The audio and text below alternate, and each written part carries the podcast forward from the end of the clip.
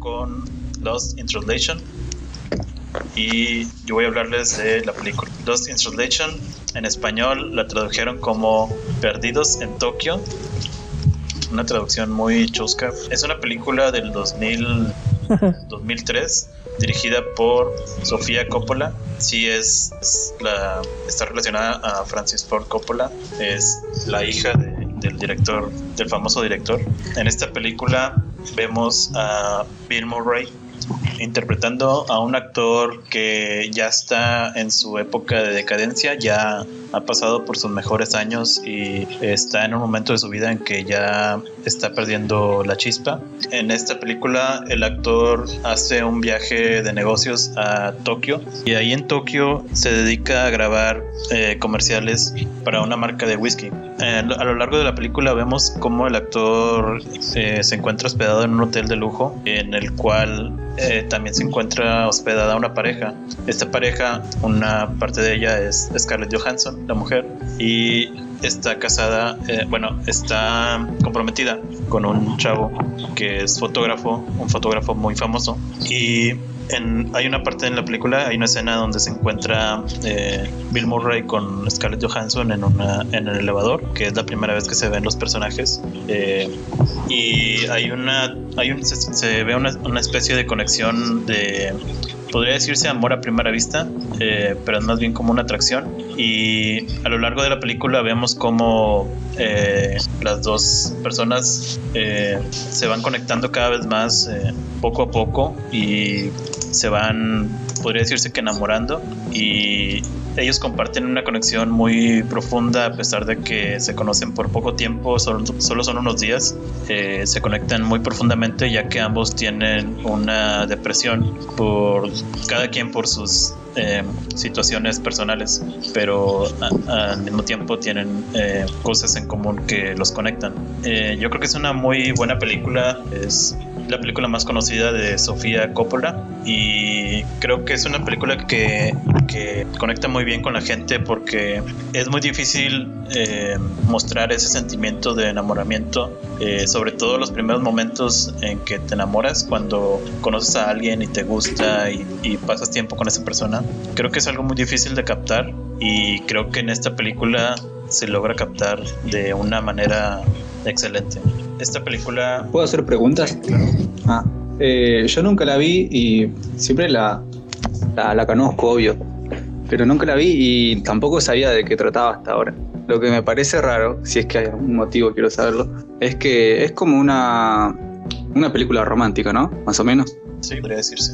Mm, sí. Sí, y qué raro que hayan, no hayan elegido el típico actor tipo galán, ¿no? Sí, eso se me hizo muy raro a mí también. Sí. la primera vez que lo vi. Hay algún, hay un, yo quería saber, ¿hay algún motivo en la trama o el guion de por qué eligen a esa persona? Porque si lo vamos a intentar llevar a la vida real, eso nunca pasaría. Scarlett Johansson no saldría con un tipo muy grande. de hecho, la diferencia de edad es enorme. Eh, sí. Yo creo, bueno, la verdad no estoy seguro, no encontré la razón por la que eligió a un actor no tan bien parecido, pero sí pero yo digo quizás en la trama. En la trama quizás es porque, digamos, quizás el mensaje es que... el, personaje, que interpreta a Bill Murray eh, ya estaba pensado desde hace mucho antes de que se hiciera la película. Según leí, Sofía Coppola mm. ya tenía la intención de hacer la película, pero solo si Bill Murray era el actor que la interpretaba. Supongo yo que ella conoció a Bill Murray y se lo hacer la película, bueno, escribirla. Eh, no tengo ninguna confirmación de eso. Y qué loco, de Hecho, de hecho, la directora estaba tan encasillada a que él fuera que mencionó en algunas entrevistas que si él no se presentaba no iba a hacer la película, a pesar de que ya tenían toda la producción, todo el dinero, el presupuesto y los, todos los demás actores ya estaban listos. Eh, si Bill Murray no llegaba al primer día de grabación, que fue, de hecho llegó exactamente el, primer día de grabación, la película no se iba a, a grabar. Qué loco, entonces es como el típico caso en que digamos el director le da como un fetiche entre comillas de que quiere algo y lo quiere y si no se cumple no, no lo hace, ¿no? Porque pasó muchas veces, pasa. Como que el director quiere algo, y bueno, Está bueno, supongo. Sí, es como un, como un capricho de, de Sophie. No sé si su papá la haya chiflado mucho. Porque también, para la época, 2000 y pico, ¿no? 2005 por ahí o antes de la película. Sí.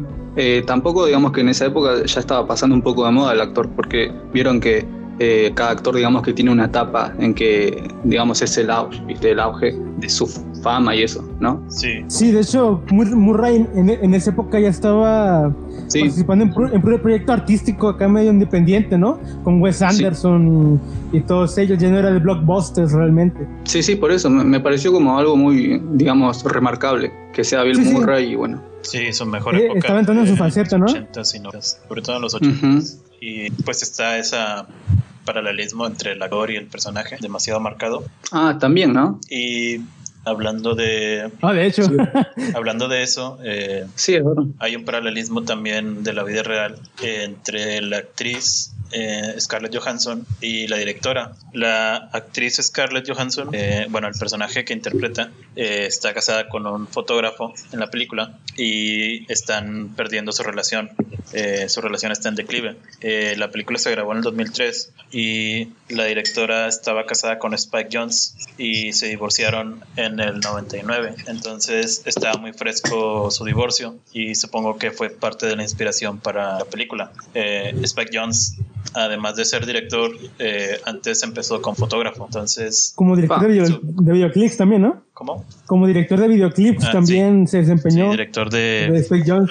Sí, de, de videos de musicales, eh, de MTV. Qué loco, porque es el justo es el director de la película que voy a hablar después. Sí, eh, ah, por eso lo elegí, de Hablamos de eso ya que venga. Por eso lo elegí.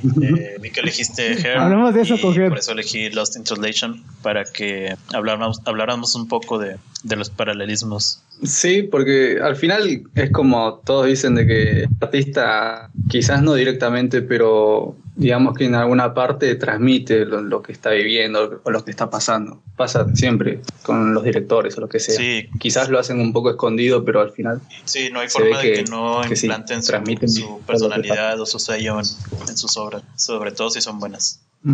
Oye, Omar, ¿y consideras que es la mejor película de Sofía Coppola esa?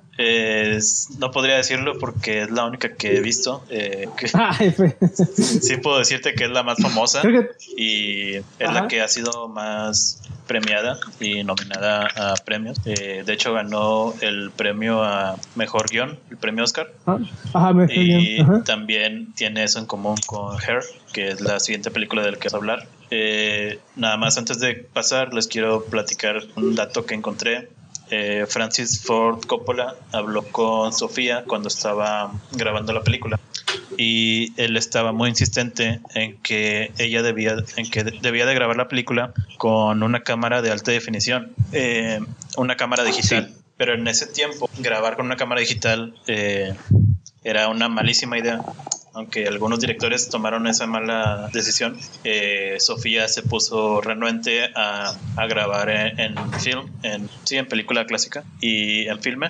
Y, en celuloide, ¿no? celuloide. Y porque ella le daba un sentimiento de nostalgia ver eh, películas grabadas en celuloide. Eh, yo creo que fue una buena decisión, aunque no la haya tomado tan conscientemente, porque en esta época las películas que se grabaron en celuloide se están restaurando a, 4K o HD, a Full HD, y se ven mucho mejor de lo que se veían en esa época las películas grabadas digitalmente. Mm, bien. Se me hace curioso que lo digas, por... No, nada, nada. es que en esa época había mucha guerra por eso, ¿no? De, lo digital y lo analógico, podemos decir. Pero ese es otro tema que luego hablamos. Sí, eh, sí, es un tema complicado. Sí nos podría tomar un tiempo. Eh, pero bueno, Pasemos a la siguiente película para no alargarlo tanto. Eh, la siguiente película de la lista eh, es Hair y de ella nos va a hablar. Sí. Eh, Hair es de. Básicamente es de un hombre. Está buena porque es de, de un hombre que hace poco, bueno, no tan hace poco, se había eh, separado de su esposa. De, la, de un matrimonio que duró muchos años, no me acuerdo cuántos, pero duró muchos años y el tipo se ve digamos, como en una soledad muy profunda. Tiene muy buena posición económica, eh, digamos, una vida bastante tranquila, pero está muy, muy solo. Entonces, eh, después entre, creo que buena publicidad, un sistema operativo eh, y además una inteligencia artificial. Y bueno, y la, la, trama se empieza a desarrollar de ahí, que este tipo... ah, me olvidé decir los actores, perdón. El protagonista es... ¿Cómo se le...? ¿Me, me ayudan? Joaquín Phoenix. Sí, Joaquín Phoenix. Porque algunos dicen... Sí, pero el, porque el Joaquín, yo lo pronuncio Joaquín, pero creo que ellos lo pronuncian Joaquín, algo así. Lo escuché por unos videos. conocido como, pero como tú lo dices. Risas. el Risas, sí, ahora lo conocen todos por el Risas. Bueno, la cosa es que eh, está él y bueno, para ir al grano, se termina enamorando de su computadora, digamos, de su sistema operativo, de su aplicación, lo que sea. Y está buena porque hay muchas cosas que, plantea. A mí una de las cosas que, digamos, que hasta ahora me hace mucho ruido y que me acuerdo que en ese momento fue, fue un diálogo muy corto, es que eh, va a hablar con su ex esposa y la ex le dice que, que no sabe lidiar con las emociones. Y para mí como que me pegó un poco eso personalmente, pero también lo vi, digamos, a un nivel social. Creo que la película quería demostrar un poco eso, como eh, las redes sociales nos dan esa seguridad de estar detrás de una pantalla, detrás de un dispositivo y em, interactuar con personas, ya sea amistades, amistades o quizás relaciones amorosas, es como que ahora eh, hablas con una, con una chica, te conoces, pero si querés, debes de hablar,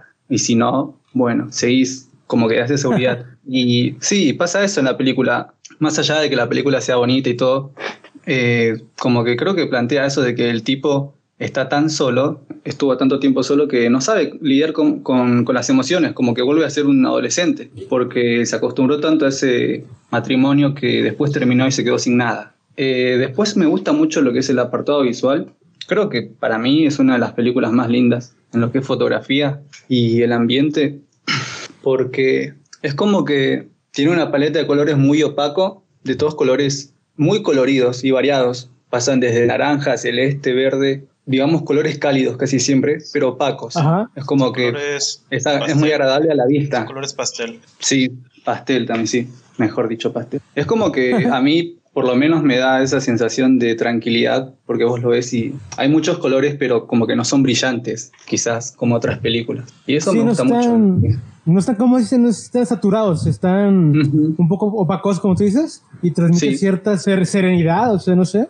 Sí, por momentos es como melancólico, incluso. También, sí. Contrasta mucho. bueno, a mí me gusta. Contrasta mucho con todas las películas de ciencia ficción, porque siempre vemos que las películas de ciencia ficción tienen muchos colores fríos, eh, pues sí, muchas luces de neón, etcétera. Y esta película es todo lo contrario. Es un, sí, es una parafernalia de colores y luces normalmente. Una película de ciencia ficción, ¿no? Por ejemplo, Valerian, que creo que están todos los colores del mundo, pero acá en, en hay colores muy selectos, vaya función narrativa, me imagino, y pues queda muy bien. Sí, sí, eso nunca lo, digamos, la tendría que volver a ver porque sí, ahí digamos que ahora está muy presente esa, ese detalle entre los eh, cinéfilos, si se puede decir, en, de, en apreciar cada color y relacionarlo con los estados de ánimos de, de los personajes o de la situación. Eso no lo sé, no lo comprobé, pero quizás sí está, ¿no? Porque vieron que ahora, digamos, que está poniendo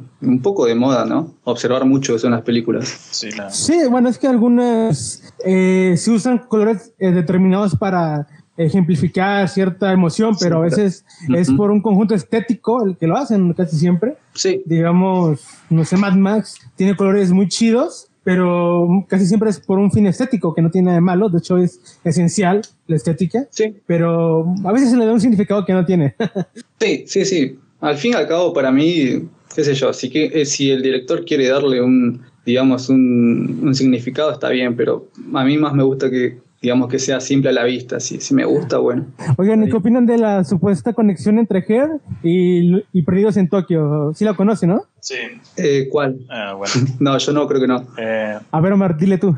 bueno, tengo entendido que, bueno, ya como les había dicho, eh, Sofía Coppola estaba casada con Spike Jones. Spike Jones es el director de Her y creo que también el escritor. Sí. Entonces. Sí, también es el escritor. Eh, como les dije, la Perdidos en Tokio es muestra la situación desde el punto de vista de Sofía Coppola la situación del desgaste de su matrimonio, bueno, de su relación, y no sé si se haya enamorado ella de alguien más o no, pero sí muestra el declive de, su matrimonio Y Her eh, es, está ambientada después del matrimonio y es del punto de vista desde el lector Spike Jones, eh, como él siente melancolía por su matrimonio fallido. Entonces, eh, cada película es una carta hacia el otro, explicando su punto de vista y cómo se sienten respecto a lo que, a lo que pasó. Hay una, cosa muy, hay una cosa muy curiosa y es que en las, en las dos películas hay tomas muy constantes, pues, de los protagonistas mirando a través de las ventanas, mirando la ciudad, ¿no? Como si estuvieran buscando a alguien. Entonces ahí establecen como que este conexión, ¿no? De que se están buscando entre ellos en, en las películas. Me gusta, me gusta pues cómo las establecen porque tiene sentido. Y pues sí, es como dice Omar, eh, cada uno es su perspectiva y de hecho creo que él ganó también el Oscar, ¿no? Por de guion. Sí, ambas, ganaron el Oscar al mejor guion. Y otra cosa que tienen en común es que eh, la protagonista de Perdidos en Tokio es Scarlett Johansson y en Her la ah, voz de la inteligencia artificial es Scarlett Johansson. Se llama Sam, Samantha. Qué tremenda. La voz. Sí, qué tremendo. Le hice propósito, ¿eh? Eso de, de traerse a Scarlett Johansson. Puede ser. aunque, aunque, eh, aunque Sofía Coppola vendría siendo el personaje de Ronnie Mara, ¿no? Sí, Ronnie Mara. Eh, Ronnie. Pues sí, porque ella era la, la ex esposa. Se supone que piensa en ella y por eso la quiere olvidar. No sé si sea una especie de venganza de Spike Jones el haber elegido a Scarlett. ni idea. Tal vez. Pues, pero, qué buena. Sí, sí, habla. ¿Qué ibas a decir? Ah, que a partir de, de Her, de esta película, Joaquín Phoenix y Ronnie Mara se conocen, ¿no? Ah, y se hacen pareja. Se me hace curioso porque, porque Jerez sobre la soledad, ¿no? Y, este güey encontró el amor, vaya. Sí. Está bien, le fue bien, la verdad. Sí. Creo que son la. Lo, único que no me gustó. Sí, sí, sí. No, que creo que hacen una buena pareja. Ambos son buenos actores ah, y han tenido éxitos. Creo que son de los mejores actores de, la época. Ah, Phoenix, eh, sí, a mí me gustó bastante. Y Ronnie Mara. Eh, bueno, antes del, no la conozco. ¿Cuál es? ¿O en qué actúa? Mara eh, saltó a la fama con la chica del dragón tatuado. Ah, visto, sí. Loca. Sí, sí, sí. La punk. Y ganó, reconocimiento artístico por Carol. Sí. Que a mí no me gusta casi nada, pero ella actuó muy bien ahí. Carol, eh, pues es una película. Tiene muy bonitas escenas. ok. No, o sea, sí está bien, pero no me gustó mucho el personaje de, de, de, de Carol. Creo que es Kick Blanchett, ¿no? ¿De Carol? O es. Bueno, el personaje de Keith Blanchett no me gustó mucho, pero Ronnie Mara sí. No la vi igual yo. Eh, Vela, pero solo. ¿Por qué? ¿De qué trata? ¿Te Ah, listo. Es como, eh, es como la vida de Adele, pero live. ah, iba a decir, lo único que no me gustó, que me dejó bastante tipo con, eh, no sé, como muy sacado de onda de Her, es que el final, el final me pareció muy precipitado y. Ah, cuando manda la carta, ¿no? Y se despide o algo así. Sí, sí. quizás era lo que quería.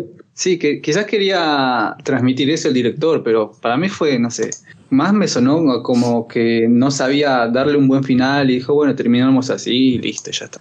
Porque fue tipo de que básicamente se trata de que la empresa que dueña de este sistema operativo dejó de, de le dio de baja a esa aplicación o sistema operativo, lo que sea, y listo. Creo que tampoco explica muy bien, ¿no? Eh, sí, de hecho, ni me, acordaba de ese detalle, porque pues, yo me quedé con la carta, pero sí tienes razón, creo que es muy abrupto, pero, pero bueno, no, no, creo que no le quita tanto. Eh, pero sí, es un detalle para remarcar. Esa falta, digamos, de dilación, ¿no? De, eventos para concluir. Creo que sí tiene razón, se siente. Sí, se siente mucho. Por eso digo, quizás era lo que quería transmitir, ¿no? Porque también al personaje lo deja así, muy un poco choqueado. Pero... sí, de hecho, el personaje, yo pensé que iba a ser feliz al final o algo, pero es, es medio esperanzador, vaya, el rumbo, pero digamos que no, no llega a nada, como quien dice. Pues... No, está bueno porque ahora que me haces acordar, porque cuando estaba viendo la película yo, uno casi siempre no se imagina un poco cómo va a ser el final, pero cuando yo estaba viendo Her, como que no me, no, no me imaginaba nada, porque la pareja se llevaba, se llevaba muy bien, eh, pero como que no veía futuro, no, no, no sabía cuál era el final. Y como que yo sentí que tenía que ser algo muy creativo, porque si no la iba a cagar el director. Y bueno, al final pasó eso. Que no me pareció tan malo. ¿Sabes, qué pensé que iba a pasar yo? ¿Qué? Yo, yo pensé que iban a sacar una, un androide con cuerpo ah. humano y que le iban a instalar el sistema operativo y que ya con eso iba a tener el cuerpo o algo así. Pensé que iba, que iba, a pasar, pero, pero pues no. sí, sí, yo también como que dije, si quieren darle un final feliz, bueno, va a tener cuerpo y van a estar felices, pero Sí, pues ¿quién, no, ah, una cosa, ¿quién no sería feliz? Una última cosa también como que eh, creo que también quieren mandar ese mensaje, ¿no? De, digamos, las relaciones a distancia, puede ser, porque como que ellos se pueden comunicar y se conocen muy bien, pero físicamente nunca hay encuentro, ¿no? Entre el sistema operativo y... Mm, puede ser. A mí me sonó mucho eso también. Aunque sería un poco, eh, digamos, eh, visionaria, porque es de 2013 la película, ¿no? Y en ese entonces no estaba tan fuerte las redes sociales, o sea, o sea sí eh, estaban pegando fuerte. 2013 sí. Eh, Facebook ya estaba, Instagram también. Pero así masivo, así que tú digas, voy a usarlo para conocer gente y no para trolear. O sea, no, es que conmigo, yo por 2011, 2012 lo usaba para molestar gente, o sea, lo usaba para socializar realmente.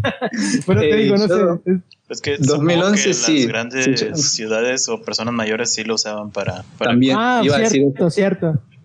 Iba a decir eso también. Eh, depende de los países, porque, por ejemplo, en Japón o Canadá, Estados Unidos, allá como que, digamos, están un poquito más avanzados en eso, o le dieron importancia a las redes. Yo, tenía 13 años cuando hacía eso, ¿eh? ¿Eh? Yo, yo, yo, tenía 13 años, ¿eh? 12 años en ese momento, por eso te digo. Sí. Ay, sí. y sí. La, película que sí se adelantó mucho a su época eh, fue Rápidos y Furiosos, donde están haciendo como que, que están pasando videos por, por los celulares, que son celulares que no eran smartphone todavía. Y, pero bueno, es entendible porque están en Japón. Y creo que esa fue la, es la única escena que yo recuerdo que siento que sí se adelantó mucho a su época, porque pasaban videos eh, 3GP. Todavía no, ah, estaba la red mm. dispone de eso. No, no he visto cuál, ¿dices Tokyo Drive o cuál? Ah, no la vi. no me acordaba de, de, esa, saga, creo que es está, está muy bastante. Pues supongo que es la. Che, estaría bueno que otro día hablemos de. Disculpa, estaría bueno que otro día hablemos de, de la saga Rápido y Furioso. que hay mucho. Hay mucho ruido, ¿no? Hay mucho. de Marvel. Amor y odio con esa, con esa saga. Sí, bueno, algunas son entretenidas. Eh, si los ves por la parte de entretenimiento, yo no les veo problema. Tuve fe. Igual, yo también opino lo mismo. Eh, de hecho, si hago un, comentario cortito, yo vi eh, Rápidos y Furiosos, creo que hasta la 3, que es Tokio, ¿no? Es la que está en Tokio. Ajá. La vi, digamos que las vi bien, o sea, digamos como un seguidor, algo así, más o menos como un fanático. después la dejé, dejé de darle importancia, no las vi más. La cosa es que un día en la tele pasaron, eh, no sé cuál es, eh, no, ni idea sé qué, pero sé que es la, ¿vieron la escena en que salta entre dos puentes y la agarra a la esposa? Sí. Digamos que es la, la escena icónica, ¿no? Sí. Tengo que admitir que yo cuando la vi me impactó bastante. o sea, me gustó, me, me generó muchas cosas. Sí, sí. O sea, fue muy wow. fue muy wow. de la física, es una escena llena de adrenalina. Muy llamativa. ¿Sin coherencia? Sí, tienes que apagar sí. en ese momento y la disfrutas. ¿Antirrealistas? Sí, sí, sí, bueno. Es buen espectáculo. El, punto es que eh, yo antes de, de saber de que, porque cuando vi esa escena, no sabía que mucha gente odiaba Rápido y Furioso. Y tampoco sabía que esa escena se había vuelto tan icónica, porque hay memes, ¿no? Hasta eso. El Tuve Fe, que es buenísimo. En el aire, weón. Eh, pero estuvo bueno, el punto es como que yo sin saber, también me impactó, me generó algo eh, esa escena, pero bueno, se ve que obviamente a mucha gente también, ¿no? y no sé. obvio, a mí también, dije. yo también, obvio, como que por parte dije, eso es muy flashero, eso es muy loco. Pero como que después estuvo bueno también, no sé. Sí, depende a qué edad la hayas visto y en qué estabas. Si la ves con, con eh, amor, creo que sí. Ya dices, eh, pues. Es como vos dijiste. Eh, yo la vi tipo así, con el cerebro apagado solo, para entretenerme. No, no, no, buscaba nada, digamos, profundo ni nada. Quería ver algo y bueno. Em, pero bueno, volviendo al tema de Her, eh, creo que no tengo nada más para decir. Si la recomendaría, si les gusta un poco la, algo tranquilo, un poco romántico. Mm, drama no, no hay mucho, ¿no? No hay mucho drama. O sea, hay partes dramáticas, pero tampoco son fuertes, así que digamos son temas muy comunes, creo yo. Algo que te llega al alma esa película. Algo que para mí, eh, ¿sí me escuchan?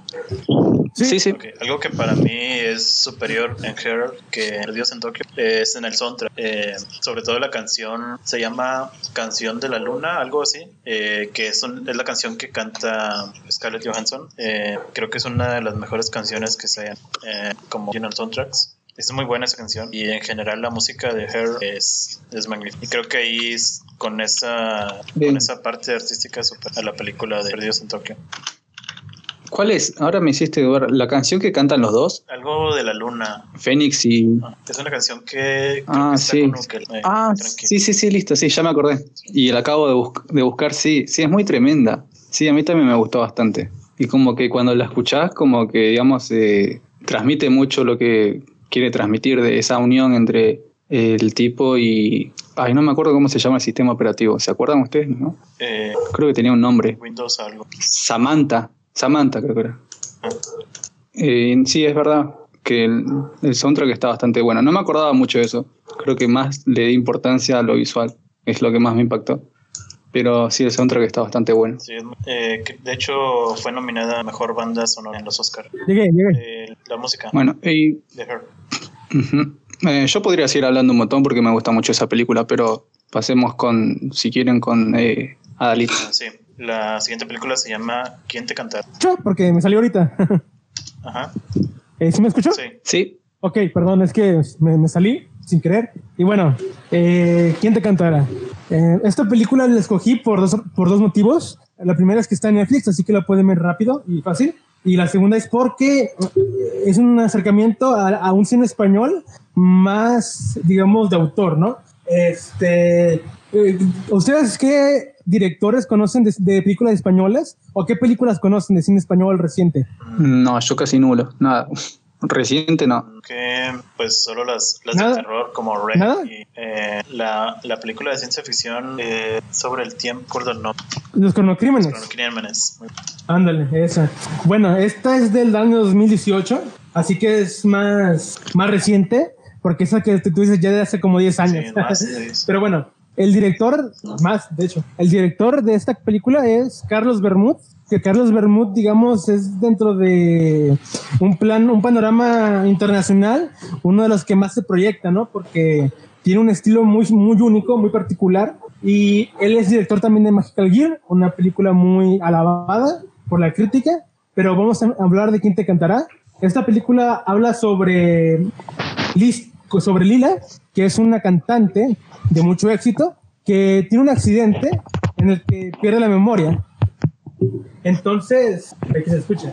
Sí. Entonces, para, digamos, recuperar eh, la memoria y que los medios no se enteren, pues tiene que volver a aprender a ser como ella, por lo que contratan a una aficionada suya que se llama Marta, que se dedicaba a imitar a Lila. Entonces, esta, esta chica Marta le va a enseñar a Lila cómo moverse, cómo, cómo era ella, eh, lo que provoca aquí, nos, aquí lo que nos presenta el director, pues es una, una epopeya, ¿no? De, de encontrarte a ti mismo, porque esta Lila realmente era una estampa, no era alguien real, pues toda su carrera es una farsa que más adelante se nos va explicando. Esto es un spoiler porque se revela luego, luego, pero digamos que Lila, al no tener una personalidad o no saber quién es, y, y al enseñársele cómo ser, pues empieza a tener un conflicto existencial, ¿no? Pero por el lado de Marta, que me parece el más interesante, ella pasa a ser una fanática con problemas económicos y una hija que le extorsiona básicamente con matarse si no le compra un celular, pues pasa a, digamos, a conocer a su ídola, a, a, ser aceptada, a sentirse bien, porque Lila, pues le da cierta, cierto, cierto confort, ¿no?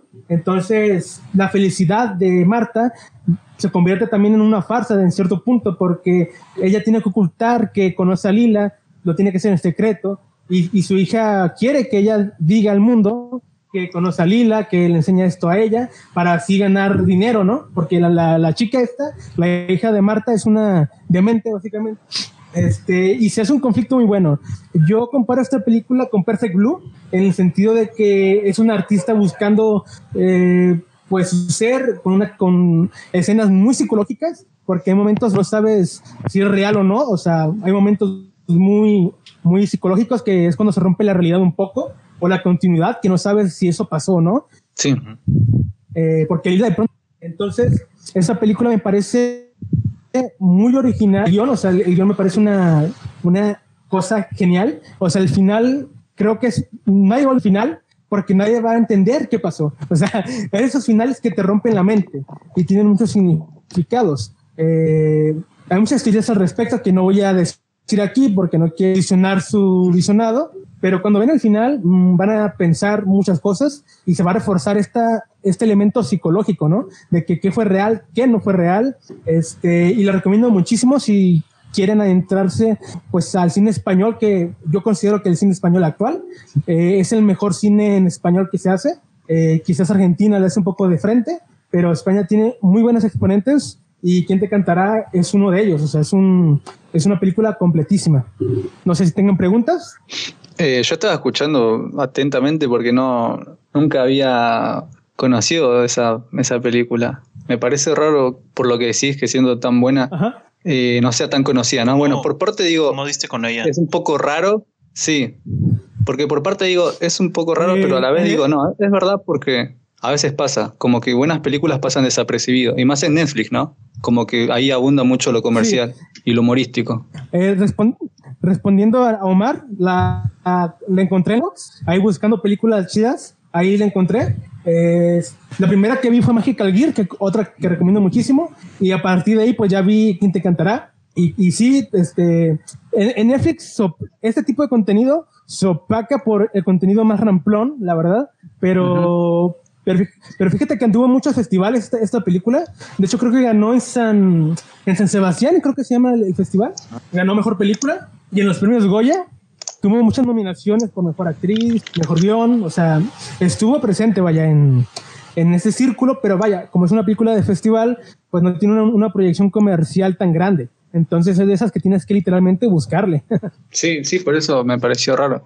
Es una lástima que en Netflix sea, digamos, pase eso, ¿no? Ajá. Como que quizás hay películas porque están en el catálogo, pero no llegan a ser muy reconocidas por el público. Sí, Netflix me ha salvado muchas veces de tener que descargar un torrent de páginas dudosas porque tiene, un, porque tiene ahí disponible películas de un, de un país como Filipinas o de la India y lo puedo ver tranquilamente ahí y me ahorra el trabajo ¿no? de andarlo buscando. Entonces, la verdad es que Netflix hace muy bien ese trabajo de distribución, pero ya depende de uno buscarle, ¿no? Entonces, ahí queda la, propuesta.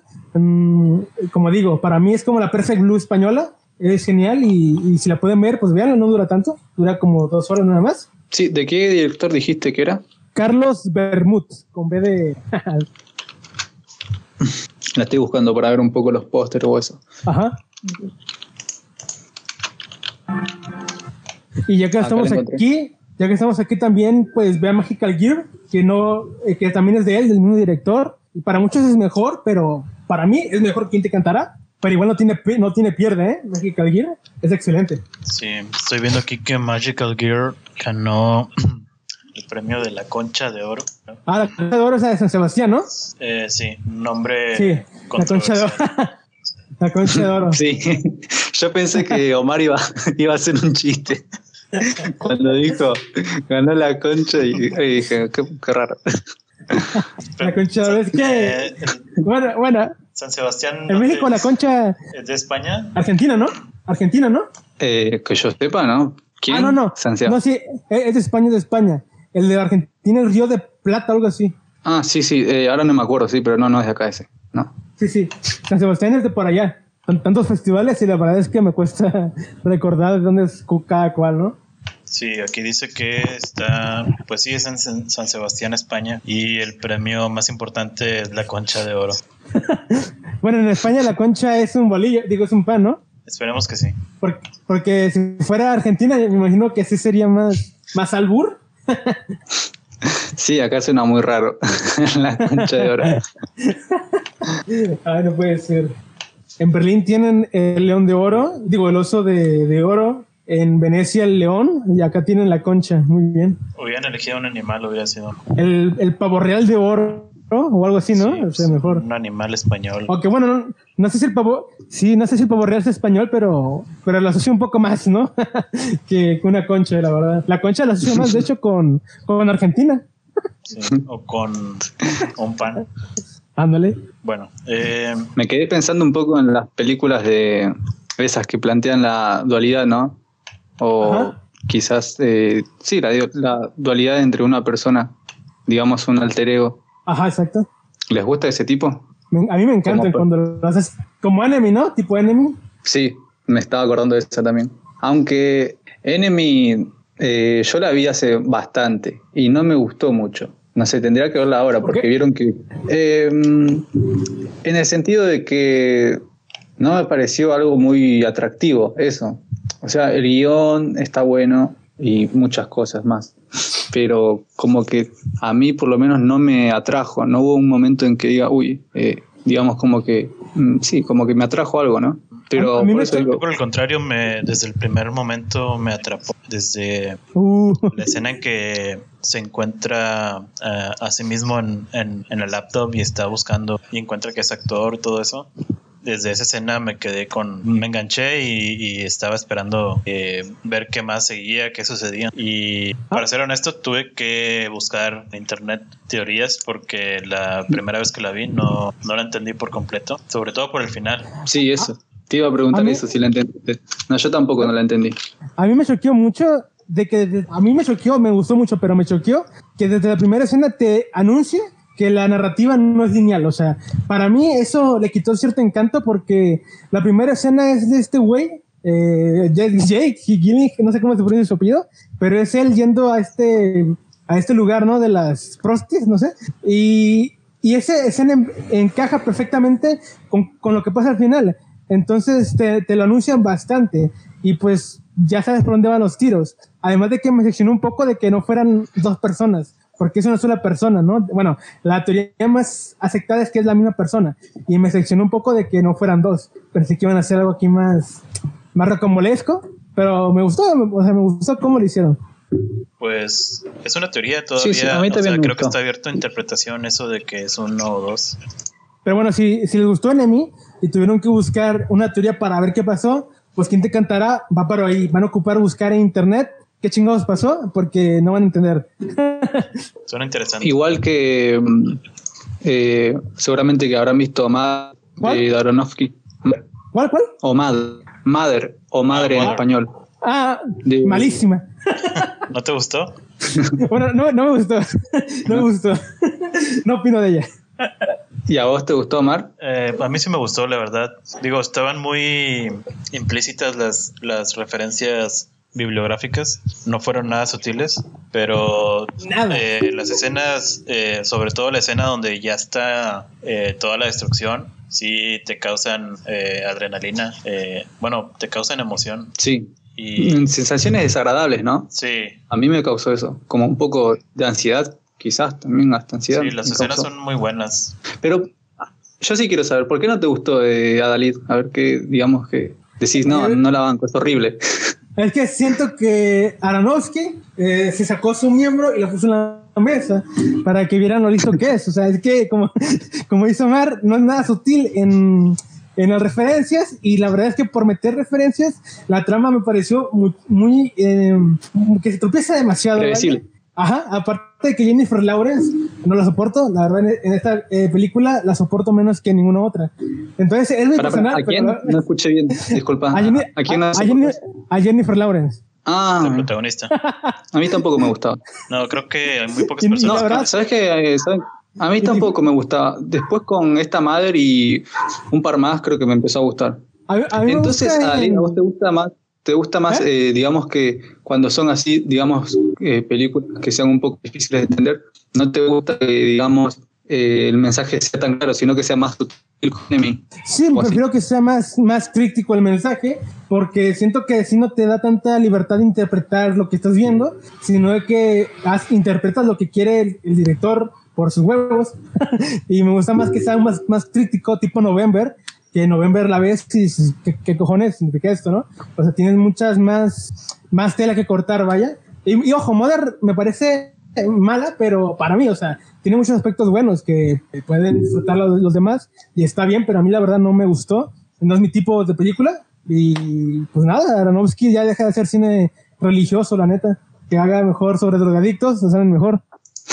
sobre bailarinas. Ah, eh, hablando de drogadictos, no terminé de ver eh, Requiem for a Dream. ¿Qué? Se me hizo un poco fuerte a mí. Ah, no, sí está Sí, eh, quizás no tanto la trama, ¿eh? Te estás perdiendo una de las mejores películas. No, no, pero yo digo, no, pero yo digo como que me, impactó bastante. Y no por la trama, sino que mueve muy bien eh, lo que es las cámaras. Los planos así ah, tan eh, frenéticos. tan frenéticos. Y es como que, wow, me movió bastante a mí. Y creo que es con las pocas películas o la única película que me pasó. Porque no, no sé ustedes, pero yo nunca vi algo así. esos enfoques, no me pareció muy, muy acertado. O sea, es lo que quería transmitir el tipo. Pero como que dije, wow, no, la, la termino de ver otro día. Eh, bueno, eso me ha pasado a veces, pero digamos que cuando encuentro una película así ya no me molesta tanto y la puedo ver como si nada. Pero antes, al principio, cuando apenas veía películas, eh, sí me mareaba o sí me agobiaba mucho ese tipo de escenas. Pero ahorita ya las mastico sin problemas. Lo que no me gustó mucho de Requiem es como que yo lo sentí en cierta parte, eh, como que lo sentí un poco forzado en el sentido de que eh, este Darren quería plantear situaciones muy, muy desagradables, tipo como solo para expresar eso. No sé, no la sentí tan natural, ¿no? ¿Puede ser? Mm, bueno, es que la vi hace mucho y no me pareció, es que no, no, no, no tenía esa noción de forzado, ¿verdad? Entonces no sé la verdad. Mm, una película forzada de drogas sería Climax, es así, para que veas. ah, no la vi. No la he visto. No la has visto, ¿eh? Ah, es así, para que veas. Eh, es tan exagerada que dices, no mames, Gaspar Noé. En serio. Eh, lo pone por ponerlo. Eso para mí es forzado. Eh, Requiem no tanto. No, porque además me quedé con. Eh, como que todos los personajes eran muy desgraciados, eran muy desgraciados, ¿no? En Requiem. Como que ninguno se salvaba. Sí, de hecho. Eso como que Sí, pues no había es el mensaje principal de las drogas destruyen. Ah, alguien calle su perro. El mío no es. La película que sí me gustó. mío tampoco es de, hablando de Gaspar Noé, eh, bueno, que sí vi Enter the Void, que me pareció un viaje psicodélico. Ah, esa sí es buena. Esa sí es buena. Fue un gran viaje esa película. yo, yo la tengo cantada con Gaspar Noé por Love, que Love es directamente lo más eh, pretencioso que he visto en mi vida. Pero Enter the Void sí, sí es buena, me parece buena. Pero bueno, hay que pasar así antes de, antes de que diga algo funable. Bueno, eh, vamos a seguir con la siguiente película. Eh, es una película más comercial, más conocida. Es Ciudad de Dios en portugués. No sé cómo se pronuncia, pero yo digo Ciudad de Dios, tal como se escribe. Ciudad de Dios, algo así. Algo así. No, no sé. y pueden poner sus cascas. Eh, la película está dirigida por Fernando Meireles. Meireles. Eh, es una película del año 2002 y la película se encuentra ubicada en, los barrios pobres de, Brasil. Es una película brasileña y el elenco en su mayoría son, son niños. Eh, la película está basada en hechos reales y nos, nos muestra el, mundo del crimen organizado en, en, los, en las favelas eh, y está como el crimen organizado eh, está a cargo de básicamente niños, eh, cómo ellos se desenvuelven en, sus vidas, cómo llegan a ser traficantes de drogas, cómo portan armas. la película nos cuenta la historia de, de un niño que, que vive en el barrio pobre y su sueño es ser eh, fotógrafo, eh, pero se la ve muy difícil salir de, de, su, de su barrio porque básicamente todos en, en su localidad eh, se dedican a ser criminales y pues si no estás con la banda estás en contra y entonces pues tiene una vida muy difícil. La película nos cuenta sobre C pequeño. C pequeño es el tipo que vemos ahí con, con la pistola en el póster. El, niño es básicamente un psicópata y le encanta tener poder. No tiene miedo de usar las armas. Entonces, esto lo hace una persona muy peligrosa, a pesar de su corta edad, eh, ya que no tiene, no titubea para matar a sus enemigos o a quien esté en contra de él. Y esto lo vemos desde la primera escena, bueno, una de las primeras escenas eh, en la que unos jóvenes un poco mayores que él eh, están abusando de él, eh, no, no, sexualmente, sino le están haciendo bullying. ¿Física?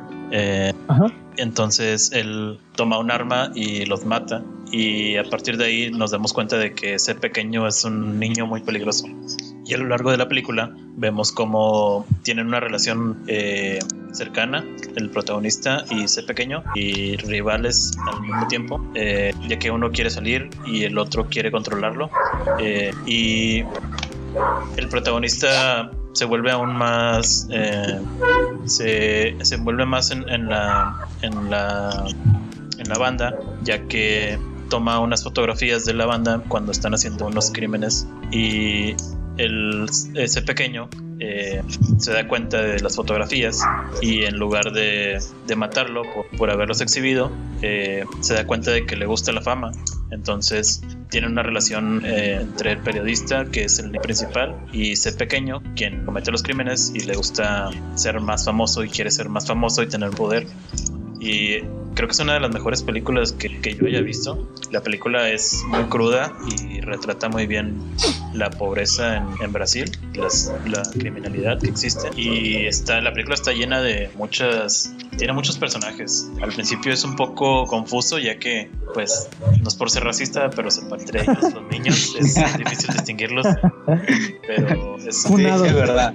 es cuestión de ponerles un poco de atención y puedes entender mejor la trama. Porque cada uno tiene su personalidad y cada uno es distinto. Pero la película retrata, muy bien la situación de las favelas y Ciudad de Dios, eh, el título de la película, se debe a que eh, el gobierno de Brasil creó casas y las regaló a la gente de escasos recursos. Este barrio tiene por nombre Ciudad de Dios, siendo que pasa todo lo contrario, al parecer parece un lugar abandonado.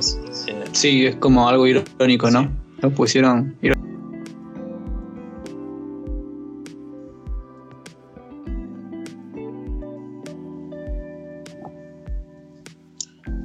¿Qué tal amigos? Eh, les habla Omar Cavazos. Eh, al parecer hubo un problema con la grabación y el podcast no pudo durar lo que grabamos. Eh, hubo aproximadamente 30 minutos que se perdieron debido a fallas técnicas cuando se estaba procesando el, el video y pues lamentablemente perdimos ese esos minutos y esperamos recuperarlos eh, algún día hablando de las películas que de las que no pudimos hablar aquí. Eh, bueno, eso es todo. Nos vemos en el siguiente capítulo.